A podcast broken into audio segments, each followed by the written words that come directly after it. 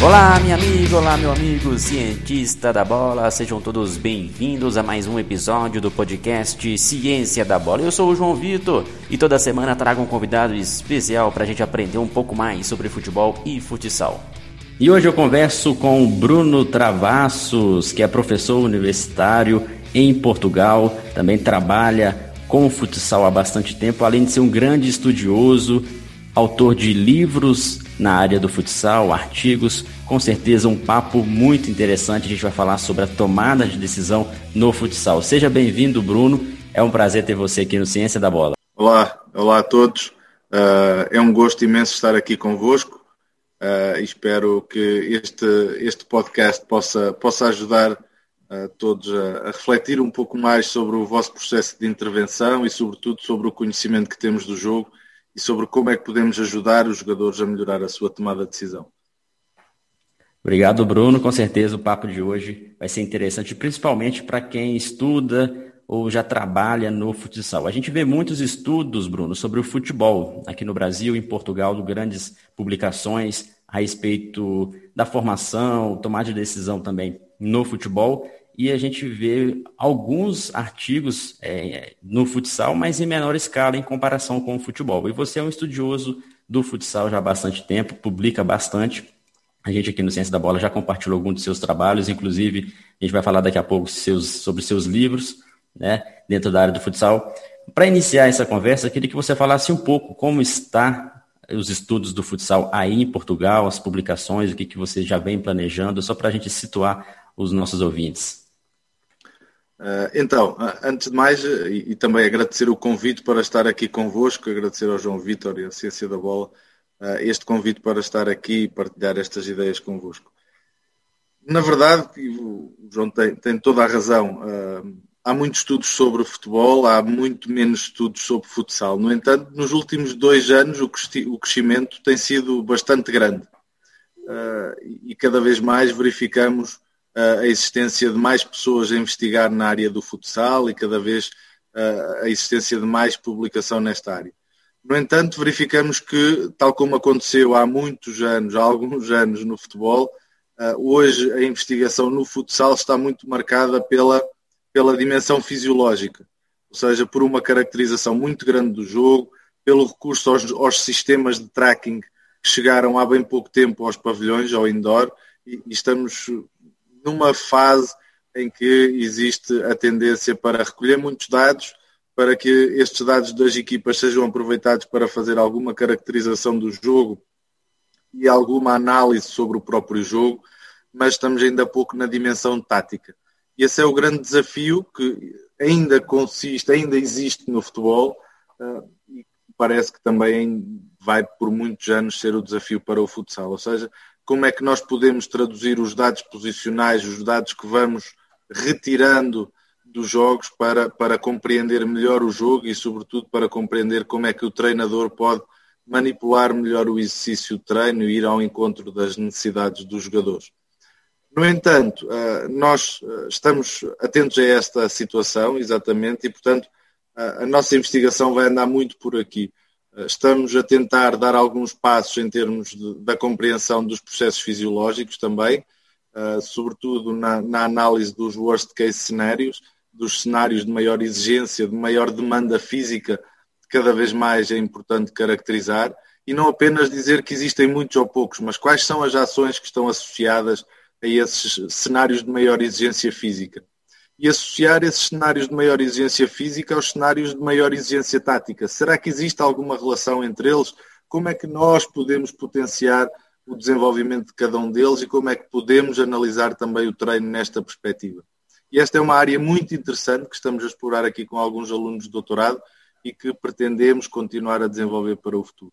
Por outro lado, temos também a parte da, da análise mais de uma dimensão tática, de uma dimensão de, de match analysis e, e de performance analysis no sentido de perceber como é que podemos dar dados ao treinador que são cada vez mais úteis para perceber como é que podemos potenciar cada um dos jogadores em relação ao comportamento coletivo da equipa. Esta é uma das preocupações que temos para o futsal, mas também para o futebol. E, portanto, estamos a tentar desenvolver aqui algumas lógicas uh, e alguns métodos semelhantes para, para o futebol e para o futsal.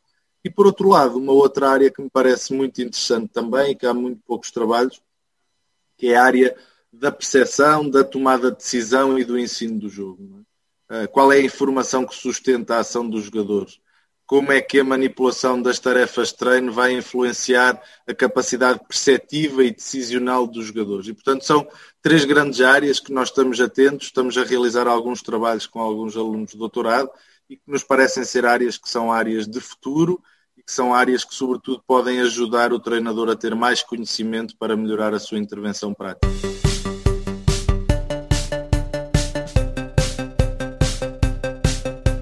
Perfeito, Bruno. É, quando a gente fala sobre uh, estudos científicos voltados para o futsal, né? Você bem disse que há uma correlação com estudos também no futebol, por mais que sejam modalidades diferentes, muitas das investigações podem contribuir, estudos do futebol para o futsal, estudos do futsal para o futebol. E muitos centros de pesquisa né, também fazem a, a, investigação nessas duas modalidades.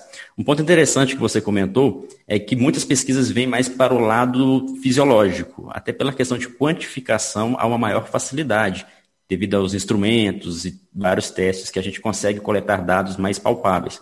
Já em relação à questão da, da percepção, tomada de decisão, as habilidades percepto-cognitivas, que a gente é, um crescimento, mesmo assim ainda caminhando no futebol, justamente pela dificuldade de, de ter testes que sejam mais fidedignos a respeito da tomada de decisão. Então, talvez seja essa dificuldade de, de, de, fazer medições e pesquisas na área de tomada de decisão. Mas, mesmo assim, há muitas publicações. É, você citou em relação a algumas, alguns estudos que já vêm sendo desenvolvidos aí. Inclusive, um livro, um dos seus livros, né, o livro Tomada de Decisão no Futsal, que é um livro que foi bem, bem comercializado aqui também no Brasil. Um livro excelente que eu indico a quem estiver ouvindo a gente também. Além do outro livro, Manipulação dos Exercícios de Treinamento no Futsal. Então, são dois livros que é, embora abordem conceitos diferentes, tem na sua essência a organização de treinos para desenvolver habilidades, tanto cognitivas como táticas no, nos atletas. Então, eu gostaria que você falasse um pouco sobre esses dois livros e o trabalho que você vem desenvolvendo na tomada de decisão do futsal. Obrigado pela recomendação dos livros. Acho que não é falsa modéstia, mas acho que são livros interessantes porque permitem ao treinador perceber o que é que a ciência lhe recomenda. Eh, ou seja, não é ciência por ciência, mas é, uh, permite uma clara, o claro transporte de dados que são científicos, de estudos que são científicos, para melhorar a intervenção prática. E essa é uma das grandes preocupações que eu tenho. Bom, pegando na, na ideia que, que, o João estava a falar, eu acho que há poucos estudos científicos na área da tomada de decisão, ou em, essa é uma área menos estudada, por dois motivos. Primeiro, pelo que o João referia, ainda temos dificuldade de ter testes validados e testes que nos permitam uma real compreensão daquilo que está a acontecer e se aquela informação é ou não aquilo que nós pensamos. E a outra questão é porque entramos muito na parte da área do treinador. E muitas das vezes o cientista e o treinador têm perspectivas e visões diferentes. E quando se fala de conhecimento tático, da ação tática, da ação decisional no jogo, uh, parece que estamos a entrar na, na, na dimensão do treinador. Uh, eu parece que não, eu parece-me que as duas dimensões podem ser complementares. É verdade que o treinador tem uma perspectiva muito própria, muito individual do conhecimento do jogo, da capacidade decisional dos jogadores, mas em termos científicos nós podemos ajudá-lo a perceber, por exemplo, qual é que é a informação que os jogadores utilizam preferencialmente em determinados momentos do jogo. Como é que se nós manipularmos algumas dessas informações, nós vamos influenciar o comportamento tático e decisional dos jogadores em termos individuais e coletivos. E, portanto, este parece-me que é a, a, a, o grande contributo que nós podemos dar. E foi isso que eu tentei fazer em cada um destes livros. No primeiro livro sobre a tomada de decisão no futsal, aquilo que eu tentei foi clarificar sobre o que é tomada de decisão, porque me parece que é um conceito que é utilizado muitas vezes de forma errada. Tomar decisões para o jogo não é a mesma coisa que tomar muitas decisões com muitas bolas a fazer muitos malabarismos. E muitas das vezes eu parece-me que este conceito é, é passado de forma errada por alguns treinadores. Porque parece que criar exercícios para a tomada de decisão é criar exercícios com muita variabilidade até nós conseguirmos parecer que estamos no circo. Não é verdade. Treinar exercícios para a tomada de decisão é treinar exercícios para ajudar os jogadores a atender àquilo que é o jogo. É, é ajudar a que os jogadores percebam qual é a informação que os vai ajudar a tomar uh, o melhor caminho em cada momento do jogo. E para isso temos que perceber que a informação é importante, mas a ação também ela é importante. E, portanto, a tomada de decisão depende de dois fatores: da informação e da capacidade para a ação do jogador. E quando pretendemos desenvolver a tomada de decisão, temos que estar sempre entre estes dois fatores. Eu não, eu não tomo melhores decisões sendo eu apenas um bom leitor do jogo, ou seja, tendo apenas uma grande capacidade para ler o jogo eu tomo melhores decisões se eu ler bem o jogo, mas se conseguir também agir sobre essa mesma informação. Ou, da mesmo modo, eu não tomo boas decisões se eu tiver uma grande capacidade de jogar com a bola, de ter uma boa relação com a bola, de ser muito coordenado com a bola, se eu não tiver a leitura do jogo necessária às condições próprias do jogo. E é aqui que se distingue aquilo que é o futsal do futebol é que muitas das vezes a informação até é parecida, que pode sustentar as ações dos jogadores, mas as dimensões uh, espaciotemporais com que ocorrem cada uma das ações são completamente distintas.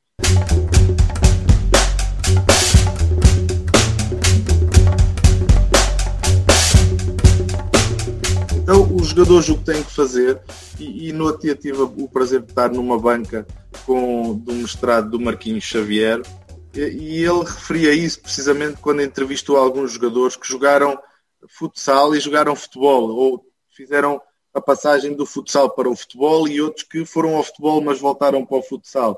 E um dos grandes aspectos que eles referem como sendo um aspecto problemático na passagem de um lado para o outro é a dimensão espacial. É que no campo eh, é muito o espaço que eu tenho para jogar, para me relacionar com os outros é muito diferente e é isto que é a tomada de decisão, é o jogador conseguir percepcionar-se assim no espaço de forma a descobrir possibilidades de ação, não é? Face às suas próprias características.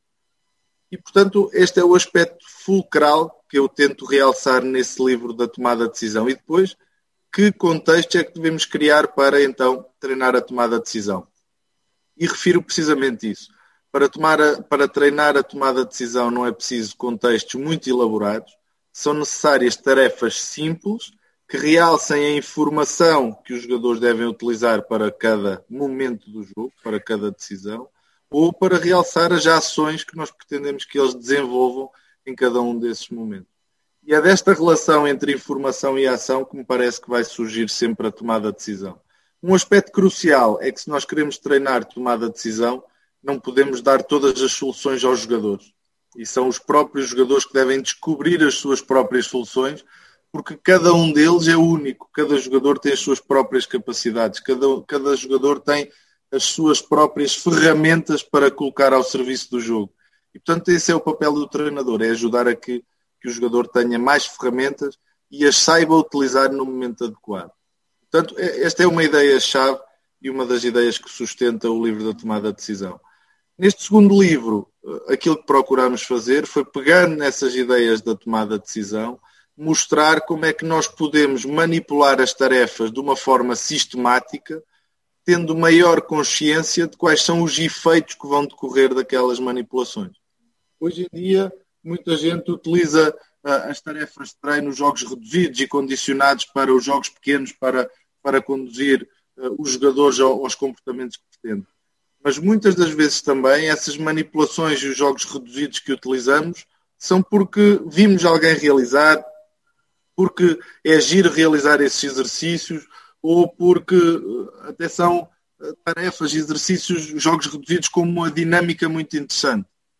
E aquilo que nós precisamos de saber é, em cada um desse, dessas tarefas, desses jogos pequenos, como é que quais são os comportamentos que nós estamos a aproveitar dali para o nosso modelo de jogo, para a nossa ideia de jogar, para o comportamento individual e coletivo que nós pretendemos. E hoje nós, em termos científicos, já conseguimos ter alguns dados que nos permitem perceber em termos, quer em termos físicos, fisiológicos e também comportamentais, em termos da dimensão tática individual e tática coletiva, quais são os efeitos da manipulação do espaço, do número de corredores que colocamos no campo, do número de toques que deixamos os jogadores darem ou não, o comprimido com determinadas características para nos passar a dor de cabeça. E aqui é um bocadinho nós percebermos esta dinâmica, sabendo que nunca vamos ter apenas um comprimido para resolver um problema. Excelente, excelente, Bruno. E quando a gente fala de exercícios de treinamento, muitos treinadores, é o que você disse, copia algum treinamento, vê em algum local, no YouTube, até mesmo aqui no nosso canal, que a gente compartilha e sugere alguns exercícios de treinamento, e o treinador aplica na sua equipe, achando que vai resolver seus problemas. Não é bem assim. Dois treinamentos exatamente idênticos em duas equipes diferentes podem ter resultados diferentes, porque depende muito do estímulo do treinador e também do objetivo do treinador. E quando a gente fala em tomada de decisão, eu sempre falo que a tomada de decisão, treinar tomada de decisão é treinar hábitos. Então, o papel do treinador, é, como você disse, é o manipulador. Ele cria hábitos nos atletas e não apresentar sempre as respostas. Eu até concordo com você nesse ponto, porque tem muitos treinadores que falam com os atletas, faz isso, faça aquilo, é, avance.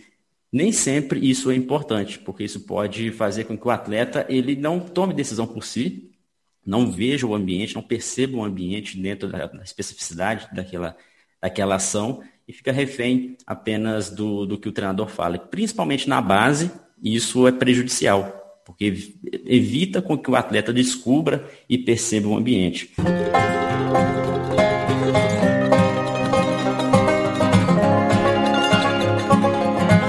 Já que você citou sobre os exercícios, né, sobre tomada de decisão, há na literatura também alguns estudos que apresentam as diferenças dos tipos de tomada de decisão. É o, o, livro famoso que fala sobre pensamento rápido e devagar, duas formas de pensar, o livro que fala sobre a tomada de decisão 1, o sistema 1, sistema 2. Então, poucas pessoas se atentam a isso, porque tomar decisão não é uma decisão que seja declarativa, né, um conhecimento declarativo, não é tão exigido no futebol, no futsal, quanto uma, uma tomada de decisão que tem um conhecimento processual, que seria o sistema 1, né, o sistema mais, mais rápido, justamente porque é um esporte que demanda uh, velocidade, diferentemente de quem assiste futebol, gosta de futebol, acompanha, tem um determinado conhecimento. Queria que você falasse um pouco sobre isso, sobre essas diferenças, né? Porque às vezes tem muitos atletas que sabem o que fazer, mas no momento do jogo não conseguem fazer justamente por causa dessa dificuldade de responder a estímulos rápidos. João, essa é uma ideia muito interessante e é uma ideia que, que, que, é muito poucas vezes explorada. E é explorada muitas vezes, até em termos científicos, foi durante muitos anos explorada de forma errada, de uma forma errónea, que era os melhores jogadores eram considerados aqueles que tinham maior conhecimento declarativo. Eh, e utilizava-se a análise do conhecimento declarativo para perceber quais poderiam ser os jogadores com maior potencial de evolução. Se calhar o conhecimento declarativo, se calhar então, todos os bons treinadores seriam bons jogadores. E não é necessariamente isso. O que acontece, e existem algumas evidências mesmo em termos dos mecanismos eh, cerebrais associados, é que nós temos diferentes, diferentes partes do cérebro que são ativadas em função daquilo que nos é exigido. Ah, se nós necessitamos de verbalizar, de julgar, vamos ativar uma parte do cérebro para julgar e para tomar uma decisão que não é ação, que, que, que apenas necessita de uma reflexão, de, uma, de, um, de um interligar de informação e de conhecimento para verbalizar aquilo que nós pretendemos. Por outro lado, quando nós necessitamos do, de decidir para agir, nós vamos acionar outros, outros mecanismos eh, em termos cerebrais e com implicações em termos da própria busca visual que fazemos em torno do nosso contexto. E, portanto, há aqui mecanismos muito diferentes que nós temos que atender quando, por exemplo, colocamos vídeos e pedimos aos jogadores para decorarem os vídeos e perceberem o que está nos vídeos quando fazemos uma análise de jogo, ou quando pedimos para eles replicarem aquilo que viram no vídeo. Portanto, são mecanismos diferentes. E mais do que ajudar a que eles transportem as coisas de um lado para o outro, nós podemos realçar algumas ideias, por exemplo, nos vídeos, mas com certeza que as temos que trabalhar e criar os contextos que os levem a percepcionar aqueles contextos e as decisões que podem tomar naqueles contextos de forma efetiva. E há um estudo muito interessante, há dois estudos muito interessantes nesta, nesta linha, que mostram que, por exemplo, se um jogador, uh, um guarda-redes vai defender um penalti e numa condição ele apenas tinha que verbalizar para que local é que ia a bola. Se ia para o lado, seria para a direita, se ia para a esquerda, para cima, para baixo. E havia outra condição em que ele tinha que defender a bola. Só o facto de nós alterarmos o objetivo e a forma como ele tinha que resolver o problema alterou a própria percepção visual dele. Ou seja, ele foi buscar informação diferente, em tempos diferentes, em função da resposta que ele tinha que dar face ao contexto onde estava inserido. Então, isto leva-nos a dizer que existem, que a tomada de decisão não é um processo linear e não é um processo que é sempre uh, igual, mas que existem diferentes, como você referia muito bem, existem diferentes quase como níveis de tomada de decisão. E diferentes níveis de tomada de decisão que têm diferentes níveis de consciência também requerida pelos próprios, pelos próprios jogadores. E tudo isso leva a que nós tenhamos que perceber realmente para o jogo qual é que é o nível de tomada de decisão que nós pretendemos e como é que nós a podemos desenvolver. A melhor forma, na minha opinião, para desenvolvermos a tomada de decisão para o jogo é através da manipulação do próprio jogo, das próprias tarefas de treino.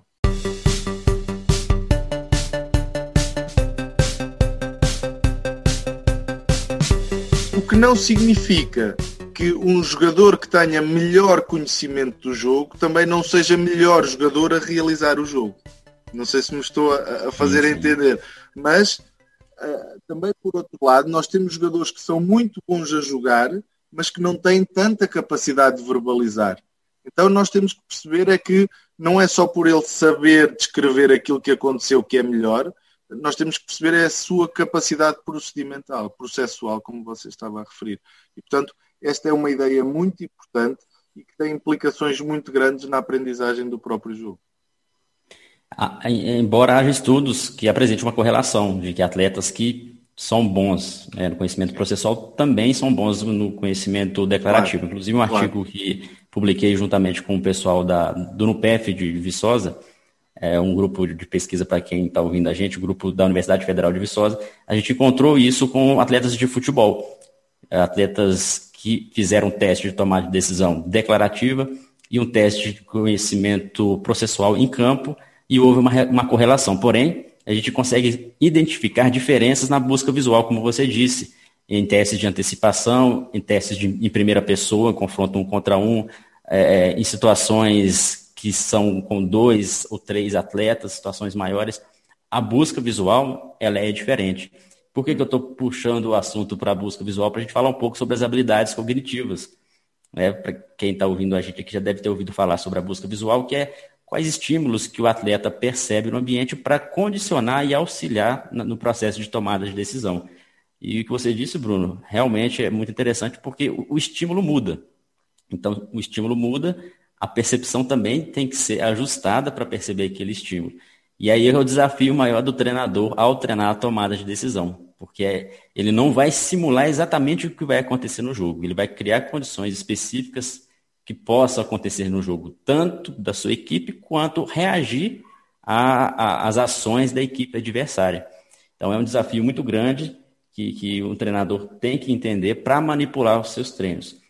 É, e quando eu falo sobre as habilidades cognitivas, eu queria também saber de você a respeito de, dessas condições, né, de, dos atletas terem uma percepção visual mais aguçada, reconhecimento de padrões e por que, que é tão difícil a gente conseguir averiguar isso em campo, é, diretamente em campo, com instrumentos que possam auxiliar e rastrear esse funcionamento né, cerebral. A gente sabe que tem dificuldades de, de logística, né? mas quais são é, as ideias né, dos cientistas para que isso possa ser, ser otimizado, essas investigações?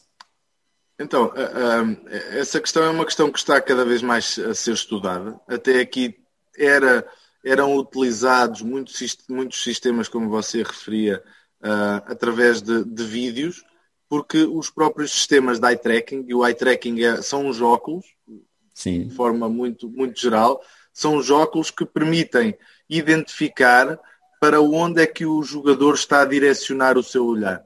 E, e vão registar ao longo do tempo a variação do, do, do olhar do, do jogador e, e, devido às limitações tecnológicas, até aqui há bem pouco tempo, esses próprios óculos necessitavam estar ligados a um espaço físico, não poderiam ser móveis. Hoje em dia começam a existir já alguns eye trackings que, que são móveis. E, portanto, aquilo que me parece é que em pouco tempo nós vamos conseguir colocar eye tracking em jogadores. Aliás, há um estudo muito interessante de, de, do Opici que compara jogadores de futsal com jogadores de futebol precisamente sobre essa questão. E eles olham precisamente para, como eu referi há pouco, da questão espacial no futebol e no futsal, eles olham, olham precisamente para, para, para onde é que o jogador direciona o seu olhar antes de receber a bola.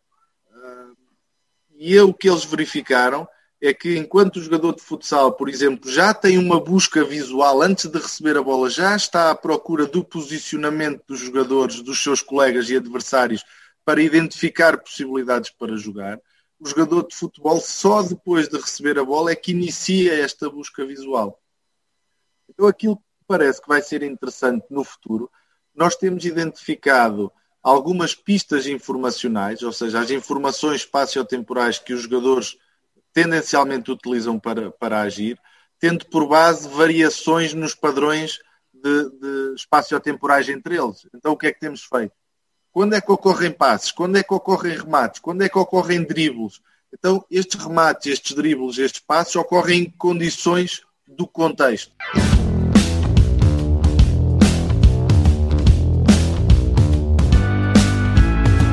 Vamos ver qual é que é, quais são as informações que estão sempre nesse contexto, ou seja, que se repetem de forma uh, uh, sistemática nas diferentes, nas diferentes sequências. E temos identificado a informação que guia a ação dos jogadores desta forma. Hoje, com a existência destes eye trackings, vai ser possível cruzar estas duas informações. A informação espaço-temporal onde os jogadores estão a agir, com a informação para onde é que eles estão a direcionar a sua atenção. Então vai ser possível cada vez melhor nós percebermos, por exemplo, como é que os peritos olham o jogo. Qual é que é a informação que eles buscam para jogar? O que é que distingue diferentes jogadores de diferentes posições? Se nós conseguirmos identificar essas informações, não significa que nós tenhamos que dizer aos jogadores no, no processo de aprendizagem que eles têm que olhar para esses sítios. Nós temos é que a seguir, enquanto treinadores, manipular as tarefas de treino de forma a ajudá-los a, de forma inconsciente, a olharem para esses sítios, a terem a necessidade de atender essa informação para decidirem melhor. E se nós conseguirmos isto, nós estamos a, a, a potenciar o processo de aprendizagem de uma forma brutal, que é os jogadores numa fase inicial, qual é que é a busca visual deles? Eles têm uma busca visual muito dispersa. Portanto, eles olham, eu costumo dizer, um jogador, quando está no processo inicial da aprendizagem, olha para tudo e não vê nada é como um treinador quando está a iniciar o seu processo de, de, de, treino, o seu processo de intervenção. Estamos a olhar para onde? Estamos a olhar para tudo e não conseguimos ver nada. Os melhores jogadores não, eles já sabem exatamente, e os estudos têm sido realizados comprovam isso, que eles utilizam menos informação, mas durante mais tempo. Ou seja, eles sabem olhar para a informação que é relevante para tomar as melhores decisões. Então é isto que nós podemos fazer com o processo de treino para melhorar a tomada de decisão. Para onde é que os jogadores devem olhar? Para onde é que os jogadores devem olhar? No desenvolvimento das ações individuais. Numa situação de um contra um para manter o domínio do espaço de jogo da bola em relação ao adversário, para eh, desenvolver lateralidade. Como é que eu vou desenvolver lateralidade num jogador apenas na relação com o adversário?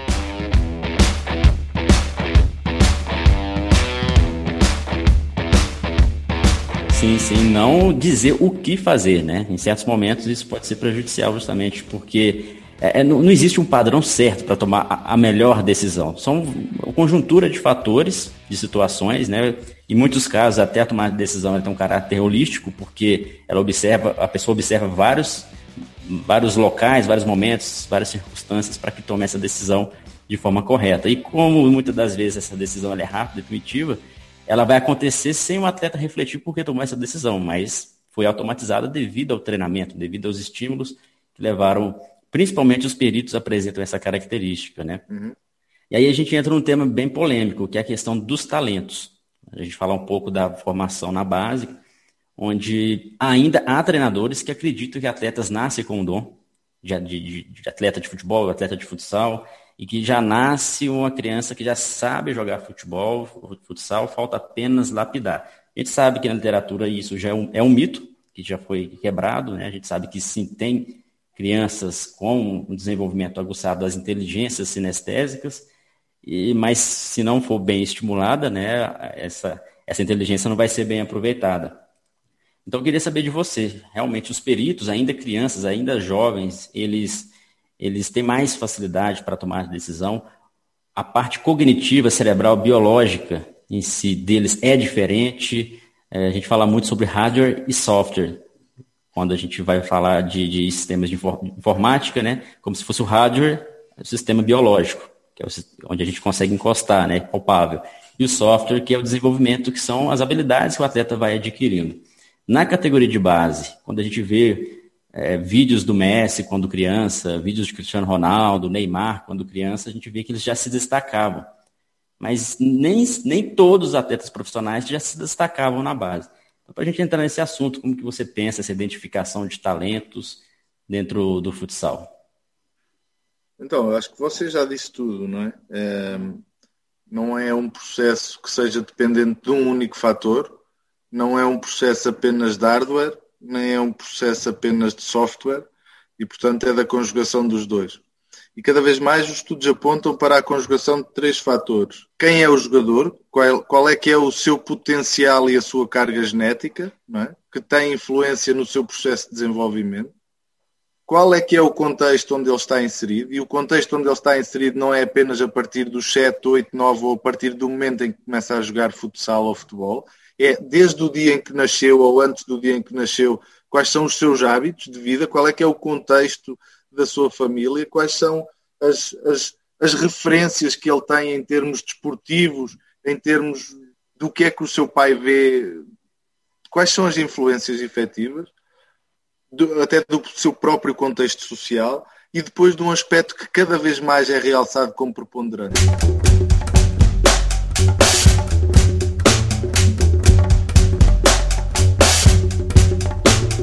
quais são os seus fatores de autodeterminação. Quanto é que ele é autodeterminado a querer jogar futebol? Quanto é que ele quer ser melhor? Quanto é que ele investe para ser um melhor jogador, para ser um melhor aluno, para ser o que quer que seja?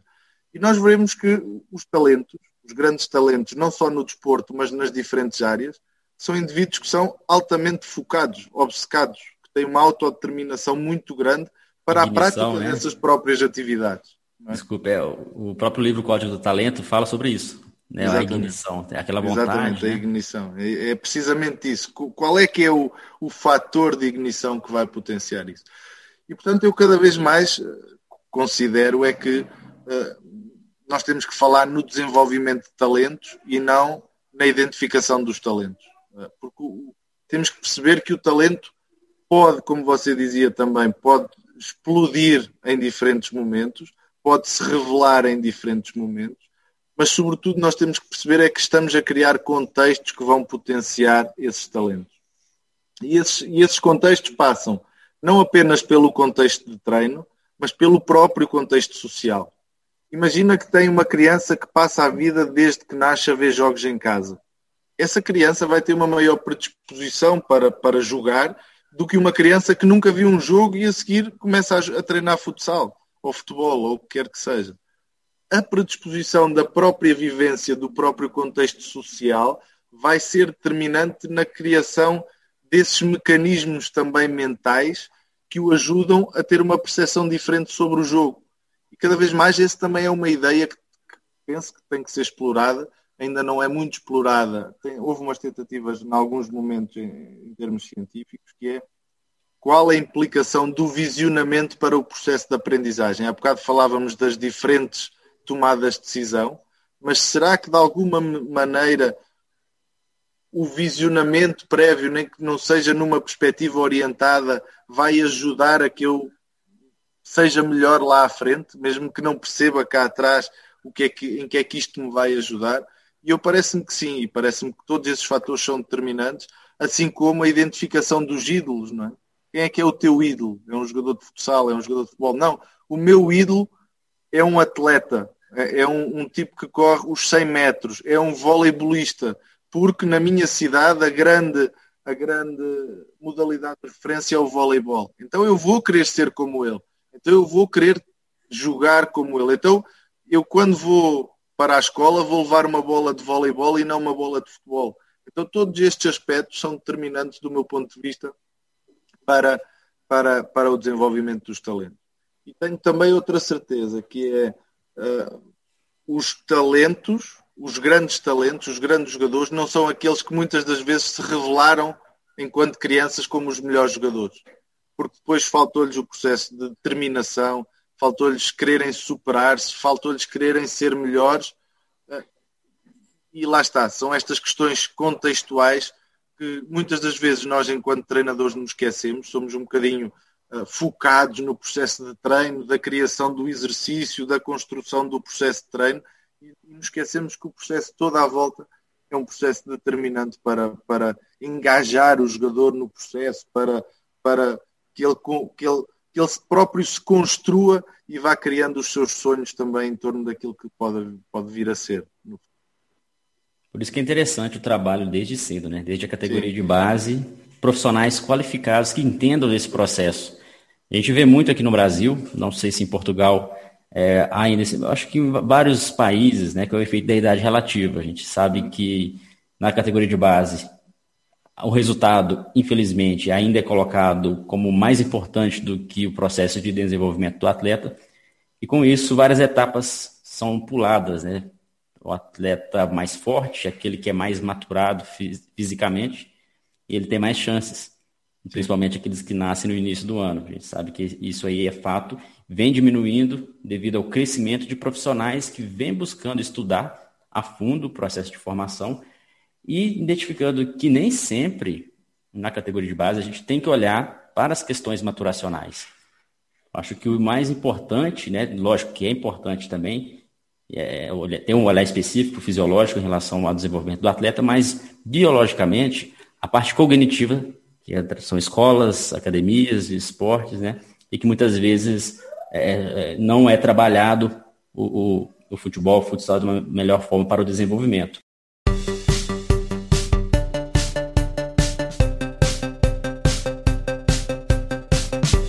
Um outro mito também, não sei se, se, chega a ser um mito mesmo, acho que você vai responder até melhor para a gente, que é a, o futsal ser o contributor para o futebol de campo. Acaba que muitos clubes usam o futsal como uma desculpa para formar atletas. E quando o atleta não dá certo no futsal, né, ele vai tentar a vida no futebol de campo e muitos clubes não têm uma sequência. Aqui no Brasil a gente sabe que tem é, o Corinthians, grandes clubes de futebol que também têm o futsal, mas que o carro-chefe é o futebol. A gente sabe que é o futebol. São duas modalidades diferentes, as duas trazem benefícios uma para a outra, mas ainda há na cabeça de muita gente que o futsal é apenas uma barriga de aluguel, é onde a gente gera ali o talento para ele depois desfrutar no futebol de campo. O que você pensa a respeito disso? Eu concordo em absoluto com tudo aquilo que você disse, eh, desde do, do, dos talentos, que é. Eh, há uma frase que eu nunca mais me esqueci do, do, do de um dos diretores da, da La Masia, da, da Academia do Barcelona, que dizia que na formação nós não estamos na, no negócio das equipas, nós estamos no negócio da formação dos jogadores, porque eu vou vender jogadores, não vou vender equipas. E, portanto, eu tenho que saber e tenho que ter é um plano de formação e desenvolvimento dos jogadores. E, portanto, esse é, é um processo muito importante. E é um processo muito importante. E aqui em Portugal nós neste momento estamos com um processo muito interessante, que é um processo das, das, da, da, certificação das academias de, de, de, treinamento de futebol e de futsal. E que Cada uma dessas academias, por exemplo, um clube que esteja numa a disputar a primeira, primeira divisão de futsal ou de futebol, primeira, segunda, todos os campeonatos nacionais, tem que estar certificado pelo menos com três estrelas. Isto significa o quê? Que o clube tem que ter as diretrizes claramente definidas sobre qual é que é o seu processo de formação. Imaginemos que o João e eu somos os dois contratados. O João num ano, eu noutro ano, exatamente para a mesma equipa. Apesar de nós termos estilos diferentes e apesar de termos algumas ideias diferentes, nós temos que respeitar uma metodologia de treinamento. E isso vai bater naquilo que o João estava a referir agora é fundamental que as academias de treinamento saibam qual é que é o processo e qual é que é o jogador que querem formar para o futuro. Não é? E, portanto, não podemos deixar este, este processo a que seja um processo apenas justificado ou fundamentado pela vontade de cada um dos treinadores, porque senão cada um dos treinadores vai fazer aquilo que quer e bem lhe apetece, e o que é que o treinador quer e bem lhe apetece? Ganhar. O treinador só quer ganhar.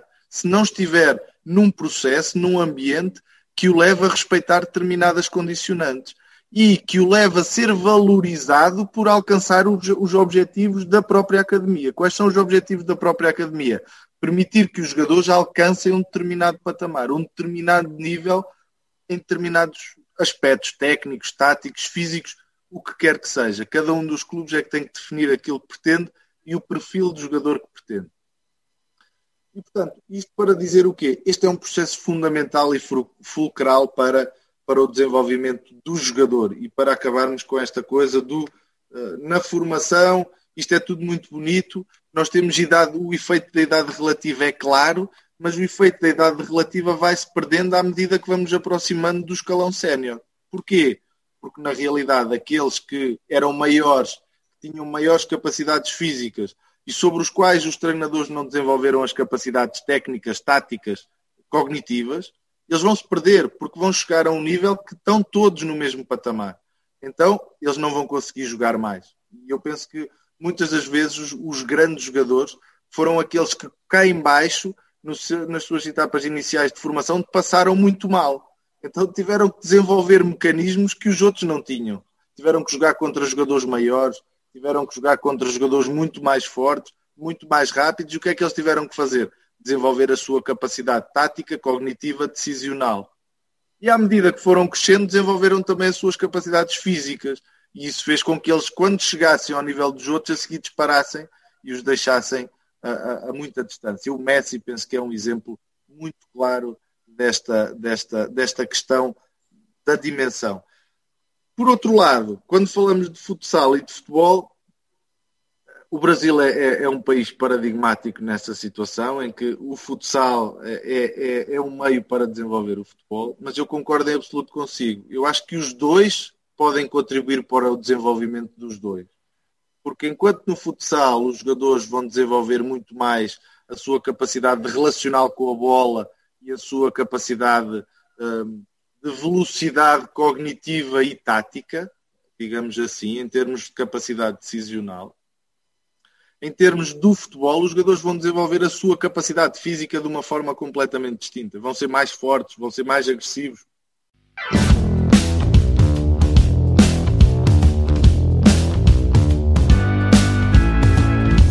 Sabe que há uma contribuição né, de outros esportes coletivos. É um atleta que participa de handball, basquetebol, é, outras modalidades, auxilia no desenvolvimento, porque a lógica do jogo se assemelha muito. E quando tem o futsal, que é um esporte que está muito mais próximo ainda do que as outras modalidades do futebol, isso facilita bastante, né, para que o atleta pratique, né, com quase as mesmas regras e tenha alguns estímulos diferentes. Mas ainda eu bato nessa tecla porque tem muito treinador quando fala sobre jogos reduzidos, ele já vem na cabeça futsal. E muito treinador faz isso. O treinador de futebol ele reduz o campo para simular um jogo de futsal. E, e, muitas vezes as pessoas se confundem. O futsal ele é uma modalidade, sim, tem quatro atletas mais, mais o goleiro, né? Mas ele não é um esporte reduzido do futebol. Reduzir o campo de futebol não quer dizer que está representando o futsal. Os estímulos ali são diferentes e a transferência para o jogo de futebol vai ser diferente. A própria dimensão, né, o olhar em profundidade do campo e as, as opções né, de, de tomar de decisão de escolha de passes, enfim, é bem maior. Então, eu queria que você falasse um pouco nisso, né? É, principalmente no contexto de manipular treinamento. Reduzir o campo não é necessariamente falar que está utilizando o futsal, é isso? Sim, é, é precisamente isso. E não é porque o futsal tem uma lógica própria também, tem uma lógica interna própria. 5 para 5 em campo, em futebol, e 5 para 5 em futsal, são jogos diferentes, têm exigências diferentes. A forma como o treinador organiza de futsal, organiza um 5 para 5, é diferente como o treinador de futebol olha para o jogo e organiza o 5 para 5. Portanto, há aqui uma dimensão funcional que é diferente, apesar da estrutura para, ser semelhante. Para além disso, temos coisas diferentes. Correr na relva, no gramado, é diferente de correr no pavilhão. Uh, a bola é diferente e tem diferentes capacidades de ressalto e vai exigir diferentes capacidades para de realizar força no momento do remate quando vamos rematar. E, portanto, não é exatamente a mesma coisa. E também acrescentava aqui outra ideia. Nem sempre jogar em campos reduzidos é, é benéfico para o desenvolvimento da formação dos jogadores. Isto porquê? Se nós colocarmos jogadores que têm pouca capacidade de relação com a bola em campos muito reduzidos, vamos estar a tirar tempo e espaço para eles receberem a bola, para se organizarem, para lerem o jogo. Então o que vamos estar a fazer é estarmos a tirar capacidade para esses jogadores explorarem o jogo e jogarem. Então, muitas das vezes essa também é uma ideia que é falsa, que é nós temos que perceber quanto é que reduzimos o jogo em relação aos jogadores e às capacidades dos jogadores que temos.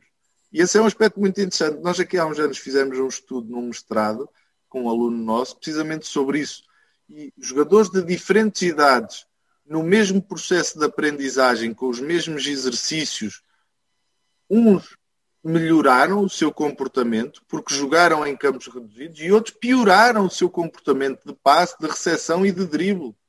Características o espaço que nós utilizamos era, era muito reduzido para as próprias capacidades deles. E eles deixaram de conseguir jogar. E se nós repetirmos esta, este processo muitas vezes, nós não estamos a contribuir para que eles se superem. Estamos, por outro lado, quase que num processo de overtraining a fazer com que eles venham por aí abaixo. Então, esta é uma ideia interessante e, e, e é, é, é, como você dizia, João, e, e essa é a ideia-chave. O futsal não é um jogo reduzido do futebol e jogar em jogos reduzidos também não é sempre vantajoso, ou utilizar o futsal só para o futebol também não é vantajoso. Portanto, é, temos que perceber o que é que vamos buscar a cada um dos sítios para permitir melhorar o objetivo final, que é o desenvolvimento do jogador, seja ele de que modalidade for. E acrescentava só esta ideia. Tem-se muito a ideia que um desporto que seja semelhante dá um grande contributo ao desporto, ao carro-chefe. Mas, por outro lado, há desportos também que são muito distintos, por exemplo, modalidades de esportes individuais, que podem dar grandes contributos para o desenvolvimento de algumas ações associadas ao carro-chefe. É? Se pensarmos que o carro-chefe é o futebol, se pensarmos numa lógica de travagens, se pensarmos numa lógica de equilíbrio, se calhar há alguns desportos individuais que podem ser muito úteis para desenvolver as capacidades dos jogadores nesse processo. Ah, eu lembro-me que há uns dias ouvia numa formação um responsável pelo departamento de formação de um grande clube em Portugal, que dizia que os seus jogadores eram capazes de dar 200 toques seguidos na bola, mas eram incapazes de correr de costas, ou não sabiam dançar. Então, o que eles fizeram foi criar aulas de dança para, para, para os jogadores deles. Eles andavam muito divertidos porque melhoraram o seu equilíbrio, melhoraram a sua percepção espacial e melhoraram a sua capacidade de coordenação em alguns movimentos que eles nem sabiam que existiam, porque eles padronizaram, especializaram tanto o seu processo de formação. Estamos aqui a falar dos problemas da especialização precoce, não é? Eles especializaram tanto a sua formação de forma precoce que eles restringiram ao máximo as suas possibilidades de ação, apesar de serem muito bons a fazer aquilo. E cada vez mais a gente vai levantar essa bandeira, pra, porque uma coisa depende da outra. Não existe ciência no esporte se não existiu o esporte, né? E também a ciência não consegue ser, ser executada se, se o esporte não, não colaborar. E o esporte precisa da ciência para se desenvolver também em vários aspectos.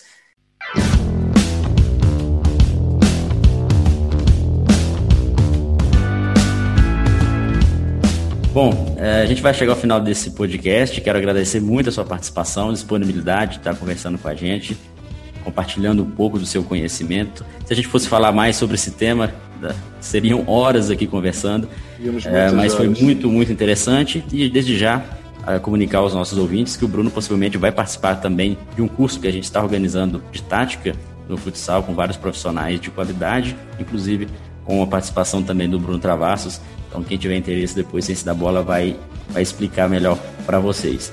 Bruno, obrigado mesmo. Fica o convite aqui aberto para outras ações também no Ciência da Bola. Obrigado, um grande abraço e um abraço a todos os que nos estão a ouvir e até um dia destes. E este foi mais um episódio do podcast Ciência da Bola. Obrigado pelo carinho da sua audiência. Continue acompanhando o nosso trabalho, não só aqui, mas também nas redes sociais, Instagram, Twitter, Facebook, o nosso canal do YouTube e também o nosso site cienciadabola.com.br. Se quiser saber um pouco mais sobre o meu trabalho, acesse arroba João Vitor Prof no Instagram. Não deixe de acompanhar os novos episódios do Ciência da Bola. Grande abraço a todos e até o próximo episódio.